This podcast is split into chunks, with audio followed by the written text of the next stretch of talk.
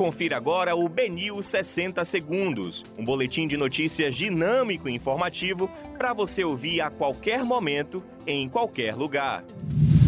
Olá, boa tarde para você. Hoje é quinta-feira, 10 de junho de 2021. Eu sou Xizui Miyazono e esse é o Benil 60 Segundos.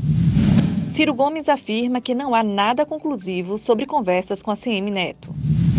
Bahia irá receber 180.600 doses de vacinas da Janssen.